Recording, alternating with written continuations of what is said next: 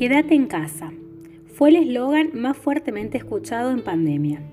El mismo confinaba a cada quien a sus hogares, siendo los niños quienes más sufrieron sus efectos. Mientras que los adultos volvían paulatinamente a sus trabajos y a su cotidianeidad, la presencialidad en escuelas, jardines, maternales o clubes de barrio no era una opción para los niños por largo tiempo.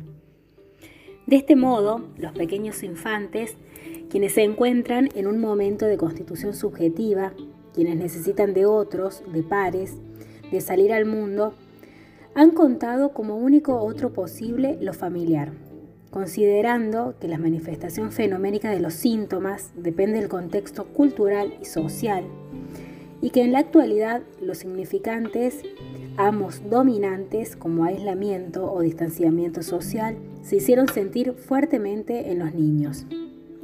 Me pregunto entonces, ¿qué síntomas encontramos o encontraremos en estos niños? ¿Qué efectos podrán leerse en su constitución subjetiva?